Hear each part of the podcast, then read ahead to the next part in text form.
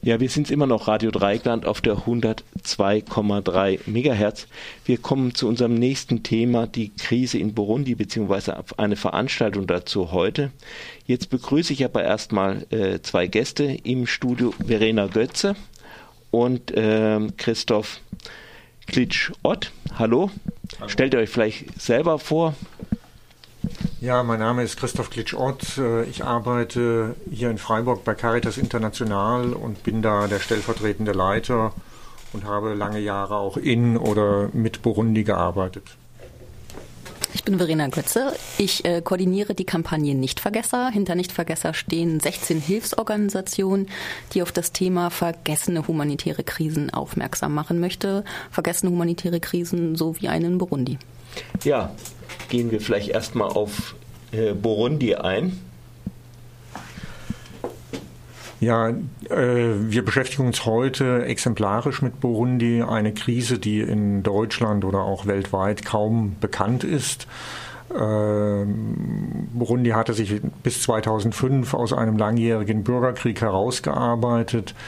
Äh, und in 2015 äh, hat sich der Präsident eine dritte Amtszeit äh, genehmigt, widerrechtlich, verfassungswidrig worauf es zu großen Auseinandersetzungen innerhalb des Landes gekommen ist, äh, mit politischer Verfolgung, mit, äh, mit sehr vielen Tausenden Vertoten äh, in der Opposition und etwa 450.000 Menschen, die in die Nachbarländer, vor allem nach Tansania, aber auch nach Ruanda und äh, in die Demokratische Republik Kongo geflüchtet sind. Hm. Ähm, Warum kommt das eigentlich so in den Medien nicht vor in Deutschland? Was, was könnte der Grund sein? Das ist natürlich sehr vielschichtig, ähm, aber Natürlich haben wir die Situation, wenn es irgendwo ein Erdbeben gibt, dann ist das eine News, dann äh, möchten alle Medien darüber berichten. Krisen, die einen sehr langen Verlauf haben, die oft über viele Jahre gehen und wo es nicht so ein großes Ereignis gibt, haben es dagegen sehr schwer, in die Medien zu kommen. Gibt es da auch länderspezifische Unterschiede, würde ich mal sagen? Ein, ein Punkt ist ganz sicher, dass viele Länder in Afrika, und da gilt äh, Burundi als kleines Land, äh, das ja vielleicht gerade so groß ist wie Hessen, äh, sicherlich dazu, einfach keinerlei Bezug zu Deutschland haben. Es gibt keine Anknüpfungspunkte. Und äh, es gibt natürlich auch ganz wenig Medienpräsenz in Burundi. Äh, ich vermute mal, dass in Burundi überhaupt kein internationaler Journalist sitzt, äh, der über dieses Land und über die Situation berichten könnte. Ja, einen Anknüpfungspunkt gibt es aber doch. Äh, Burundi ist ja Partnerland von Baden-Württemberg. Wissen Sie, wie das zustande gekommen ist? Wie die Partnerschaft zu, zustande gekommen ist, da bin ich offen gestanden etwas überfragt. Es geht ja schon seit vielen Jahren. Äh, das ist richtig. Es gibt sehr viele Kontakte, gerade aus Baden-Württemberg äh, nach Burundi. Dort wird viel im Bereich oder wurde sehr viel im Bereich der Entwicklungszusammenarbeit gemacht, äh, auch was Infrastrukturmaßnahmen, Kooperationen mit Stadtwerken hier in Baden-Württemberg, die in Burundi geholfen haben, Stromversorgung oder Wasserversorgung aufzubauen. Auch viele Initiativen, die Kontakte nach Burundi haben. Aber insgesamt äh, trägt das offensichtlich noch nicht mal in Baden-Württemberg dazu bei, äh, dass äh, Burundi prominent in der Presse auftaucht.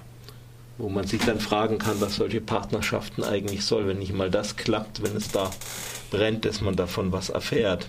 Verena, Sie machen ja auch die Kampagne Nicht-Vergesser.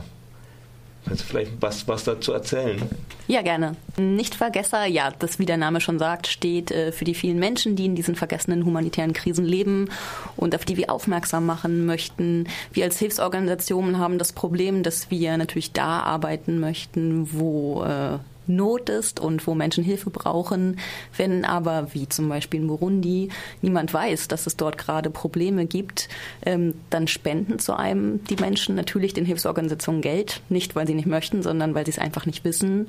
Und auch staatliche Institutionen, die ja ähm, Hilfsorganisationen teilweise für bestimmte Projekte finanzieren, haben dann nicht so den Druck aus den Medien. Und deswegen haben wir uns vor ungefähr zwei Jahren zusammengeschlossen und haben gesagt, Und da wollen wir was gegen tun und machen das auf äh, vielen Kanälen, insbesondere im Online-Bereich sind wir sehr aktiv und versuchen auf dieses Thema hinzuweisen.